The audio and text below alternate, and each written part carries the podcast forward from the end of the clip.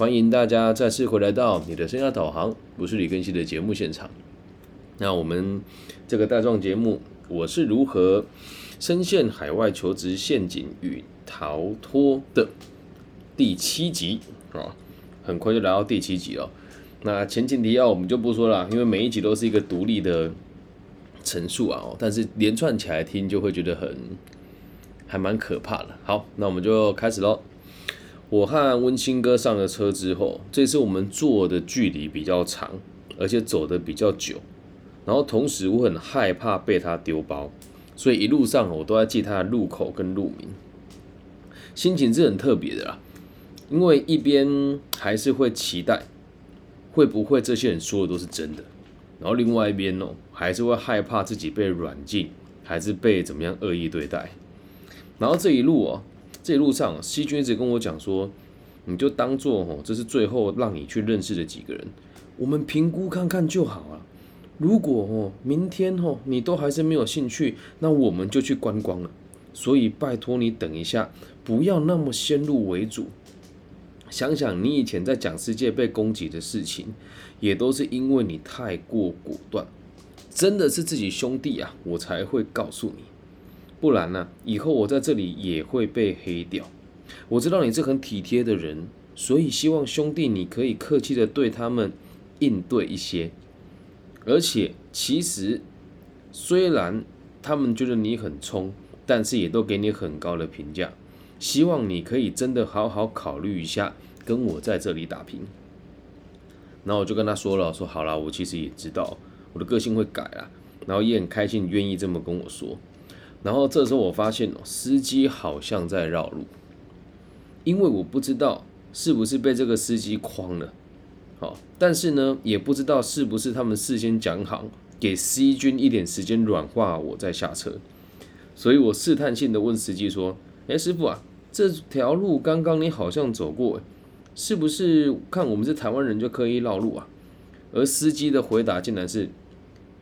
应该不会吧？咱们都合作这么这么多次了，每次都这么开，不是吗？诶，我想他很有可能是把我当做已经来过好几次的人吧。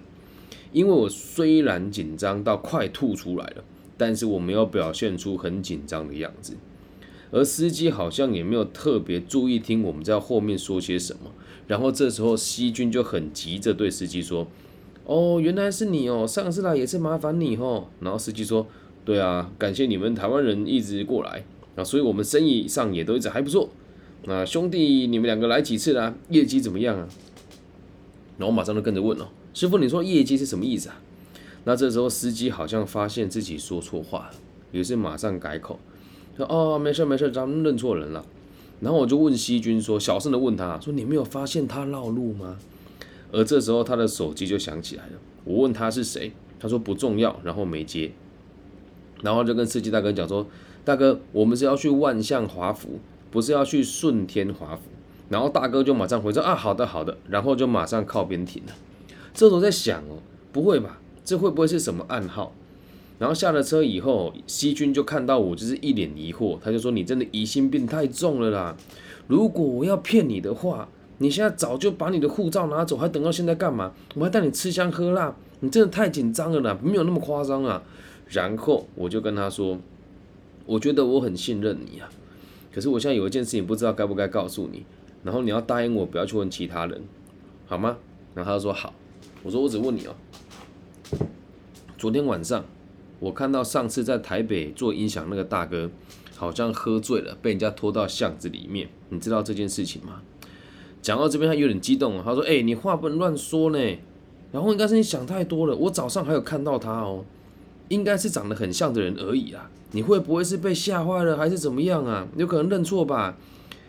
还有，搞不好根本就没有发生过这件事啊！可能不是你想的那样，而且怎么可能会发生这种事情，我们都不知道呢？如果你不放心的话，我打给无敌哥问一下。然后我就跟他讲，不要了，不要问，不要问这个，因为我觉得我不大信任他，我只信任你。但是能不能请你快点帮我跟无敌哥问机票的事情？然后这时候细菌就说了。他说：“你是不是有被害妄想症啊？你不要想那么多啦，说不定他只是喝醉而已啊，应该没有你说的什么殴打跟绑架吧？”我后来想一想，我也没有讲到殴打跟绑架这两个字啊。然后他就打给无敌哥，可是无敌哥没有接。这时候 C 君就跟我说，无敌应该还在忙，不用急。那我们先去找找这个蛋白哥。然后我现在在想，这个台北的音响大哥他到底发生了什么事？可是此时此刻的我已经没有多余的心力来应对跟思想他的事情。终于，我们来到了蛋白哥的家。这个社区很特别哦，当当时哦，应该是他盖好没有多久，而且他在当地的这个房价也算是稍微贵一些些的，所以几乎在这里面都没有住什么人，就连警卫看起来也都过得很舒适，也也很慵懒。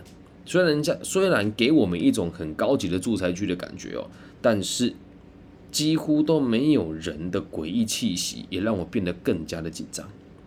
那其实这也是在高楼层的，一进门的时候，因为它的格局很有趣哦，他进门就先看到厨房，而且它的厨房是客变过的，它的厨房里面呢有很多没有洗过的碗盘，而且外面摆了很多双的鞋子，很明显不是同一个人的。而这时候我的警觉性已经提，警觉心已经提高很多了，又加上上一次有大展哥家里的经验，我就在猜想。会不会这个房间里面也躲着很多人呢？更因为这里是高级住宅区哦，所以看起来人就更少。如果在这里表现出不服气，或者是不客气，或者是感觉他让我不爽，会不会就被软禁在这个地方？然后再往里面走一点呢，我看到一个头发半秃的大叔，穿着那种老人很爱穿那种 polo 衫呢，坐在客厅的主位，手上。拿着佛珠，脖子戴着天珠，然后他没有电视，他在电视墙那里放了两尊的佛像。那房间里布满了佛堂的禅禅香。我看到他的时候，他还在念经哦，就是一边念经这样。我跟西军看到他之后，西军的小声跟我讲说：“不要打扰他，我们等他一下。”然后我竟然跟他一起双手合十的。等这位蛋白哥完成他的早课，我就趁这个时间哦，赶快眯了一下这个房间的格局哦。我会把这个房间的格局图放在我们的这个节目的封面里面哦。大面积朝东开窗，但很有趣的事情是，我们坐的坐的这个我们坐的这个位置可以看到这个房间的门廊嘛？那门廊就可以看到这个每一个房间的门的门缝。现在是早上大概九点多十十点，阳光很强。而有趣的事情是，通常啊哦，不会有人每天都把自己的房间盖得这么严严实实的嘛。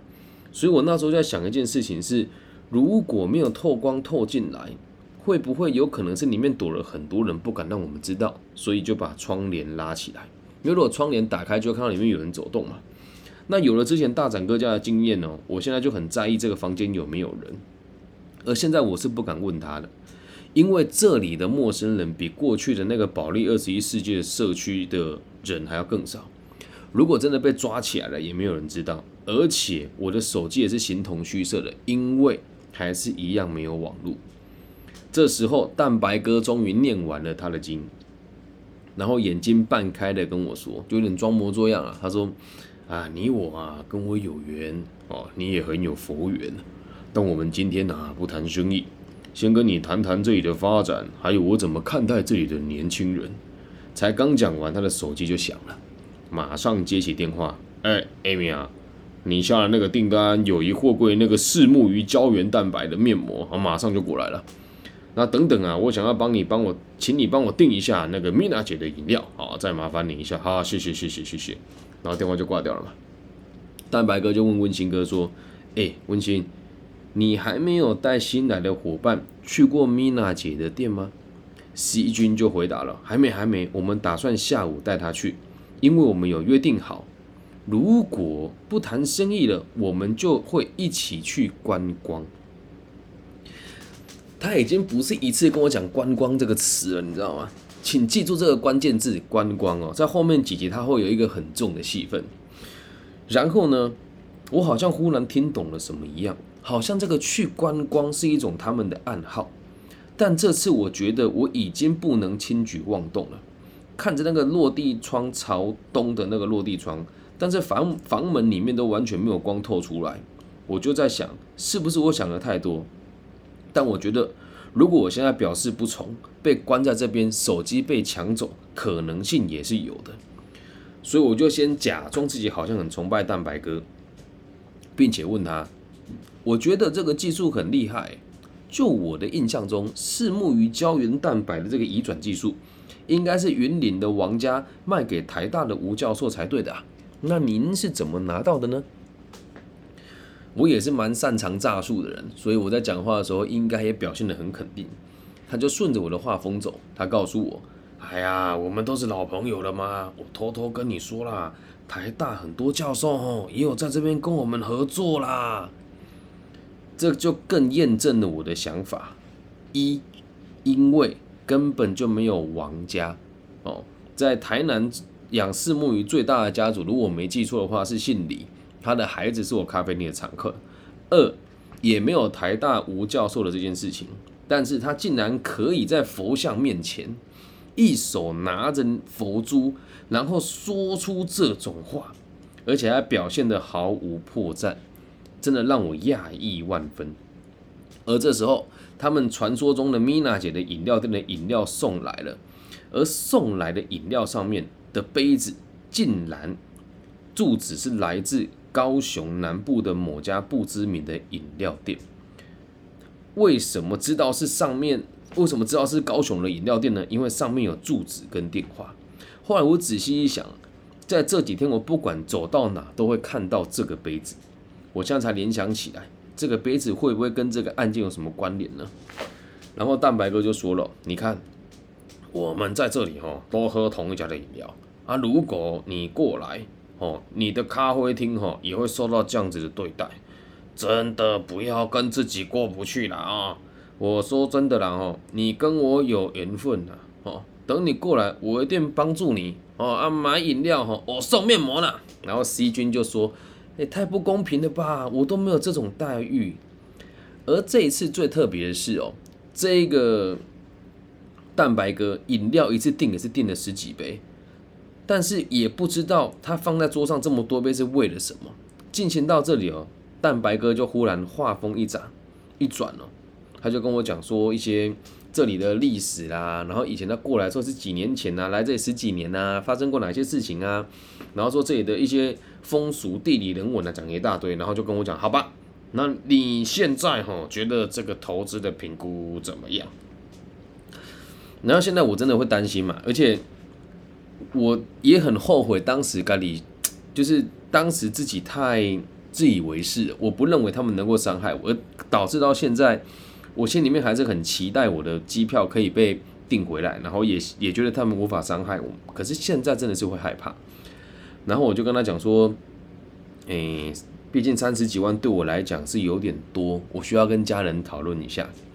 然后，他就说，哎，我跟你说，我当时哈，也是借钱过来的啦，啊现在哈，以前借我亲戚的朋友啊，借我钱的亲戚朋友哈，我都还他两倍。啊，我希望你可以知道哈，能力有多大，信念有多大，你的福报就有多大。阿弥陀佛。他讲完之后还双手合十。啊，那 C 君也跟他双手合十，阿弥陀佛，我只能跟着他阿弥陀佛啊！我的天哪，如果你真的让释迦牟尼知道你这样亵渎他，他不派出几个武僧打爆你的头，随便你啊！但是我们快离开的时候，就是我们离开要坐电梯走了的时候，真的在这个建筑物里面，你猜我看到了谁？我又看到了上次被暗巷拖走的那一个人。但是这次他看起来很焦虑，而且走得很匆忙。我马上就问 C 君，因为他从我们要坐电梯嘛，他在电梯的另外一头进到另外房间去。我说你有看到他吗？那就是上次我跟你说在台北做音响那个人啊。然后 C 君说：哦哦，有想起来了啦，万大哥啦，他脾气就怪怪的啊，而且很不合群。很多人都想说想要把他逐出商会，但是我们都比较重情感，所以让他留着。而且他过去啊，常常跟他借钱都不还我们，很可恶啊！但我们都照顾他。然后说完之后，我想要过去跟他打招呼，结果我被温馨哥叫住了。C 君，他说来不及了啦，我已经订了米娜姐的咖啡厅了，你赶快啦，车要来了，时间很赶。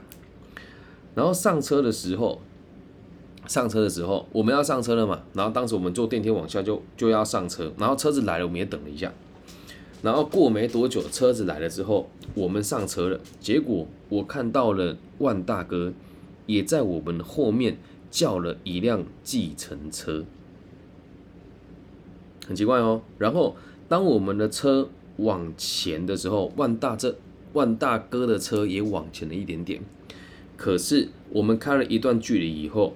就看到计程车停了下来，然后几个看起来比较凶神恶煞的人就上车，把万大哥带下车。那当我要仔细看的时候，我们的车就开远了。然后这时候我就想说，完了，完了，可能这个万大哥想逃跑，然后被看见，第一次被关起来，被拉扯，被殴打。那第二次，这次要离开已经走不掉了，而且我看到他的时候是在保利二十一世纪的门口，而我这次看到他却是在望向华府。那这两个地方最大的差别就是，万象华府的路口只有一个，保利二十一世纪的路口有八个，所以在这里你要跑掉更困难，而且每个出入口警卫都会看到你。那我经过他们警卫室的时候，看到他们的警卫室的摄像头是非常绵密的。就代表，如果你来这个地方，你的一举一动都会被别人掌控到。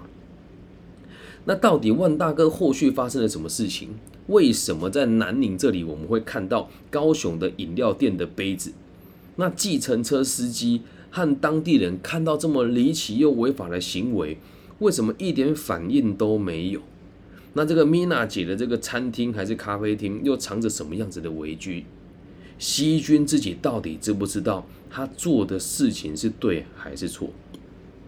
答案慢慢的浮出水面，在下一集我会带大家看到所谓的台商直销，哎，台商一条街跟台商直销一条街，敬请期待。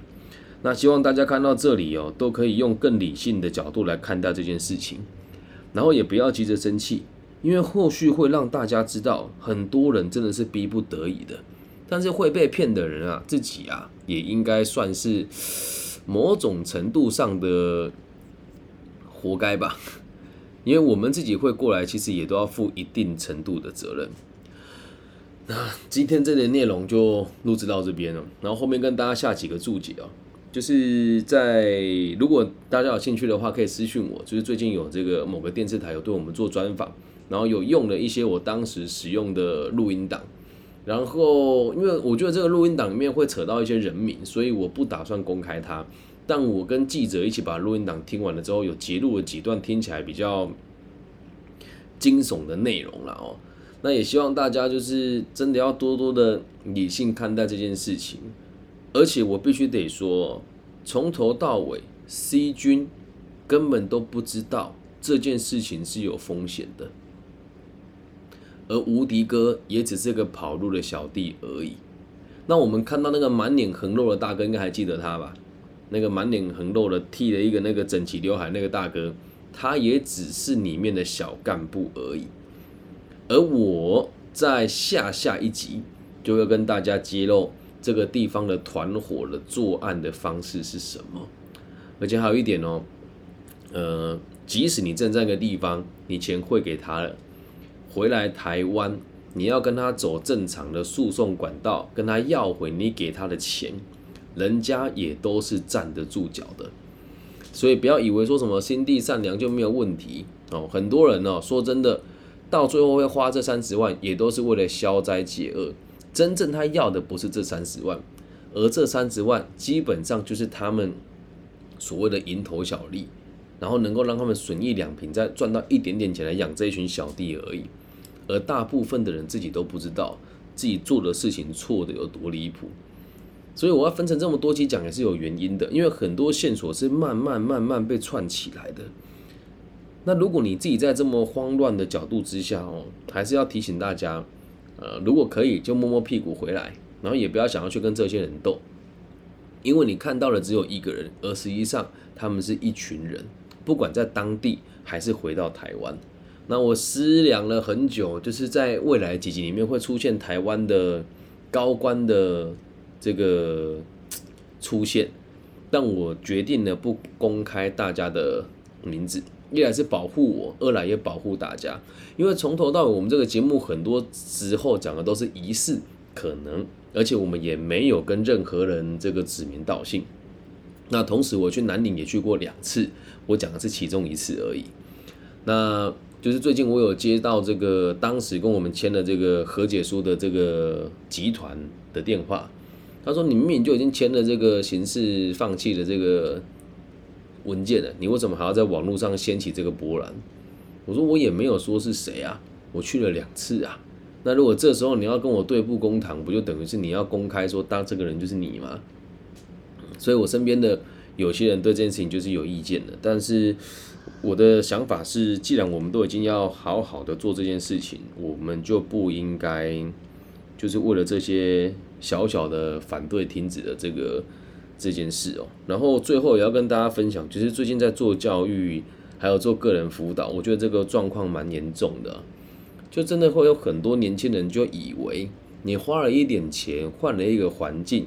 你就可以迎娶白富美，成为高富帅，坐上人生胜利列车，迎向巅峰。而南宁、广西南宁的这个团伙诈骗案，跟这个到柬埔寨去所谓的做特殊的服务跟干部的培训，甚至说你在台湾买某一些什么疗愈师或者是这个咨询师的课程，逻辑也都差不多啊。逻辑也都差不多啊，看得很心疼哎，真的哎。然后还有台湾的某些恶意传直销也是啊。今天也有发生一件事情哦，就是我有个学生做传直销，然后信信誓旦旦来跟我讲说，我听说过你的名字，人家说只要能够说服你，我就可以说服所有刁钻的客户。我想哇，我的天呐，我竟然变成恶意传直销集团的指标性人物了。然后不出意外的。他被我说服了以后，他还是要继续加入。他跟我说：“老师，我觉得你讲的很有道理，但我更相信我看到的世界。”啊，我真是心疼啊！所以我跟他咨询完之后，我也给他很具体的建议，然后告诉他，我们给彼此六个月的时间，然后以信义房屋的这个逻辑，六个月你的户头要多三十万，否则就要证明你讲的这东西是狗屁。然后呢，他就跟我讲说，哎，六个月三十万太容易了啦，我上个月就领领了六万多块了。我说你仔细去数哦，你领了六万多块，公司帮你核报薪资，然后你再拿这六万多块去买你公司的产品来卖，你到底有没有赚钱？他直接算完之后跟我讲说，我只赚了一万五千块左右。我说那就对了。可是最可怕的事情是，大部分的人不愿意相信我们这样子的人。这也是让我感觉到非常痛心疾首的。最近有很多事情搅在一起哦，然后如果不是透过这个诈骗案跟海外的这个求职的这个可怕的陷阱，我相信在这个社会上，大部分人也不也都不会愿意听我说什么话。因为我做节目已经做两年了，现在流量这么高，就单纯的只是揭露了这个诈骗的海外的工作经验而已。而过去我讲了很多。话语大家都不愿意听，那现在随着嗯时间的推演，还有我们过了五年了嘛，那这个原本二十岁的变二十五岁，二十五岁的变成三十岁，我们都往后走了一个世代，而台湾的状况真的是每况愈下。我特别在这两天去百度上面看的新闻哦，几乎这个南宁诈骗案百分之九十九都是台湾人骗台湾人，这也不能说可耻啊。可是现在台湾的气息就是满坑满谷的，就这种感觉啊！你该有事业的不好好做，每天讲斜杠啊，然后脚踏实地的的事情不去进行，然后就休学搞创业，嗯，然后班都不好好上，每个都想当老板，然后开了一个名不见经传的公司，还没有营业登记，找了一群没读过书的年轻人就自称执行长，怎么办啊？对啊，然后大家都在关心。这个一些无关紧要的实事，然后评论当网络键盘侠，所以就导致事情变成现在这个样子。我必须得讲啊，这个团伙绝对不会倒。我们像广西南宁这种六九八零年大巴士计划，柬埔寨这个海外求职诈骗，还有这一些什么没什么屁用的心灵课程，大家还是会继续去买，继续去听，因为这就是人性。这就是人性。所以你也不要笑你的朋友说啊，怎么那么蠢，会去信那种很奇怪的宗教？啊，怎么那么笨，怎么会被骗？人性就是这样啊，每个人都是喜欢好吃懒做的，没有人会想要脚踏实地的工作，因为脚踏实地看起来很笨，而我就是脚踏实地的人，有趣吧？所以，呃，我们现在直播现场，我的高中的隔壁班的好朋友跟我说，刚好柬埔寨的事情在风头上，所以刚好你说的故事也很相似，才会有这么大的回响跟追踪。其实我必须得讲，我是瞎猫碰碰上死耗子啊，也只是真的，就到现在，我今天咨询的学生，还有人跟我讲说，我有亲戚现在还被困在菲律宾，还没有回来。然后也有人跟我讲说，哎，我也有朋友就是相信的某一些投资案，现在钱也被吃掉了。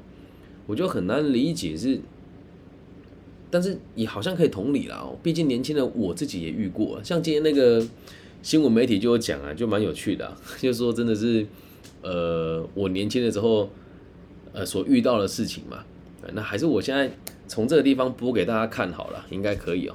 好了，我们来看一下这个新闻哦，看我们就来结束，就来结束这回合了。等一下啊，我第一次这么做。等一下，我把我的荧幕翻转过来，然后给大家看。这种直播方式蛮特别的哦。好，来，现场倒数啦，给大家看一下哦。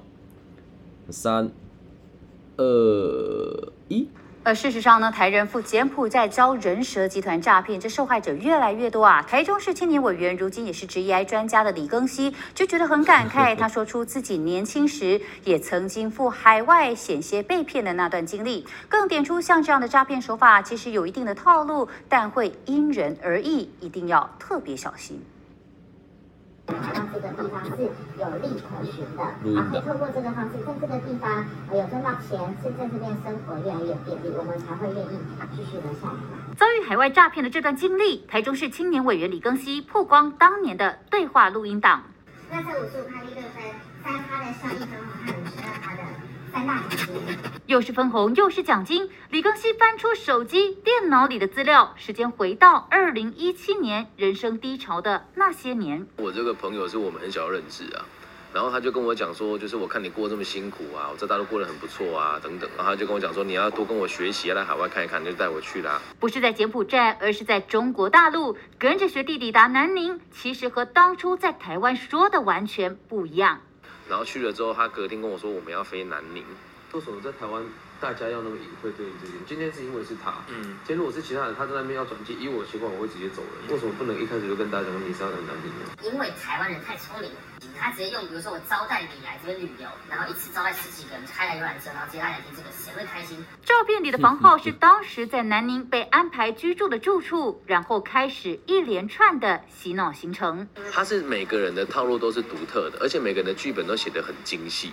而且我后来会发知道原因，是因为他去他那天有点喝酒，然后就是在地上有掉下一张他的笔记本的残页，上面就有看到说几岁、住哪里、小孩几个、个性怎么样、说过什么话术、接受还是不接受，然后那个人就是我。个人社群网站上公开这段恐怖回忆，如今雨过天晴，已经成为职业专家。李庚希点出海外求职常见的诈骗手法。他会付出你当时最需要的每一样东西，然后会让你觉得说啊，对，这样子做就是正确的。他很照顾你，只要他来跟你讲的时候，说我怎么怎么做的很好，但当下我不能告诉你太多。他用各种手法让你觉得你很辛苦，我当下也觉得我很辛苦啊。以前在四大会计师事务所工作十四五个小时，薪水三万五，他们那边吃香喝辣，然后一个月就可以领八九万块，谁不心动？其实很多时候他也是觉得存疑，或者是已经用尽手法让对方不要，就是 把他带去那个地方。但是这过程当中，呃，比较常用的方式是让你感觉到你不合取。海外求职陷阱重重，诈骗利用。啊，就让大家看一下，这可能 I G 跟 Facebook 大家觉得很奇怪，怎么突然 只有听到声音没看到影像？对，就是没有同步过去嘛哦。然后也希望大家真的是可以一起多一点警戒心，好吗？谢谢阿峰的帅。好了，以上就是这集全部的内容了，希望大家喜欢。那如果你没有想要听我讲什么时事，或者是想要嗯听我说一些不同案件的解析，也可以就是私讯我。好，我爱你们，大家晚安。下一集会怎么发展呢？让我们继续看下去，拜拜。